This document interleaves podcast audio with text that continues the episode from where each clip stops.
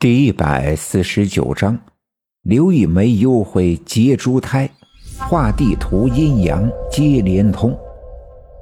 这四方煞镇压的是邪恶的恶魔，而真正阻止这邪恶的力量重现人世的，却是四个十月初八出生的人。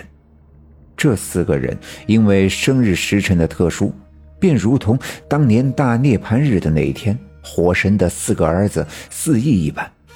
镇压着刘家镇的四方煞，而如今四个十月初八出生的人已经死了三个，那么第四个这一天生日的人，便是那股邪恶力量的目标。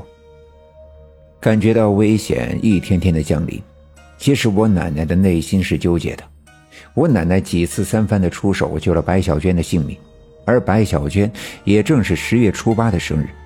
我们阻止了白小娟的死亡，其实是间接的将也是十月初八生日的我暴露在那股邪恶力量的面前。那么，他杀不死白小娟，便会把目光盯在我的身上。但我们却不能因为这样的缘故去故意的害死白小娟，甚至在白小娟遇上危险的时候，也不能视而不见。她的命运已经足够悲惨。我们不能够眼睁睁地看着他的生命就此消失。于是，这便是最大矛盾。面对这样的矛盾，一向沉着稳重的我奶奶也已手足无措，无所适从。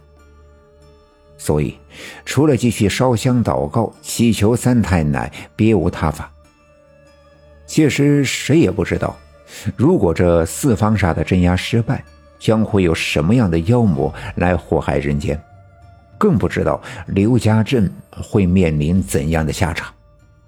但至少我们知道，只有保住我和白小娟的性命，不管我们谁才是镇压四方煞的最后一个十月初八生日的人，才能让这场灾难不会来临。可我们却不知道该怎么做，甚至不知道我们的对手是谁。更无法预测他什么时候会做出什么样的事。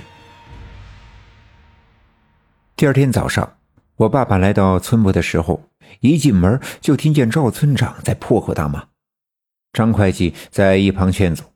原来是赵村长大清早的便又接到了县城里打来的电话，还是前几天的那个人，还是说要来考察我们刘家镇的大石碑。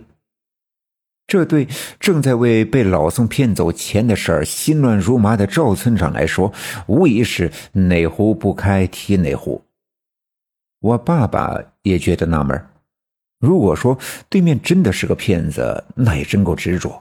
电话都打了好几次，也被赵村长没鼻子没脸的骂了好几次，竟然不长个记性。说话间，电话铃声又响了。赵村长正在气头上，抱起电话机便往地上摔，被我爸爸一把拦住，拎起听筒放在耳边接起电话。原来打电话来的竟然是县城里的黄警察。赵村长一听，瞬间来了精神，赶紧从我爸爸手里接过电话听筒。黄警察让赵村长去县城里一趟，至于原因，电话里没有细说。想必是那个案子有了新的进展。赵村长放下电话，高兴的不得了，连忙跑出了村部，站在路边等那趟通往城里的大客车。不一会儿，大客车来了，赵村长赶紧上了车。大客车在路边等了一会儿，到了发车的时间，便一溜烟的直奔县城。目送着村长离去。我爸爸和张会计也在心中暗暗的祈祷，希望赵村长死刑能有个好的结果。下午的时候，我爸爸离开村部准备回家，路过李文丽的小卖店的时候，想起了家里的火柴没了，便推门进屋，找李文丽买上了一包火柴，顺便和李文丽聊了几句。文学和小娟的婚期已定，日子也越来越近。李文丽的脸上洋溢着兴奋的表情。正说话间，刘玉梅扭着肥大的屁股推门进来。李文丽一见是文学的大媒人，赶紧满脸笑容的迎了出来。自从小娟和文学的婚期一定，刘玉梅便更加趾高气昂。刘家镇最难的婚事都被他给介绍成功，于是这刘家镇便容不下他刘玉梅了。尽管平日里我爸爸对刘玉梅的印象不是太好，但他做的这件事儿却是功不可没，所以见他来了也客气的打招呼。刘玉梅今天来也没什么正事她每次来到小卖店文丽都会或多或少的拿上些东西。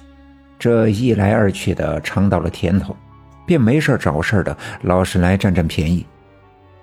李文丽和刘玉梅寒暄了几句，刘玉梅又假装有事要走。李文丽明白她的用意，赶紧给她拿了一斤白糖、一瓶雪花膏。这刘玉梅假装推辞了几下，便揣在了怀里，刚要转身出门，却捂着胸口干呕了起来。李文丽赶紧端来一盆水，递给她漱口。我爸爸跟他开玩笑道：“哟，你们家的爷们儿前几天回来了，这看来是有喜了吧？”原本只是一句玩笑，这样的玩笑平日里是司空见惯。而刘玉梅喝了口水，漱了漱口，站起身来，脸上一红一白，板着脸对我爸爸说：“老二，没事别胡说八道。”说完，一转身走了。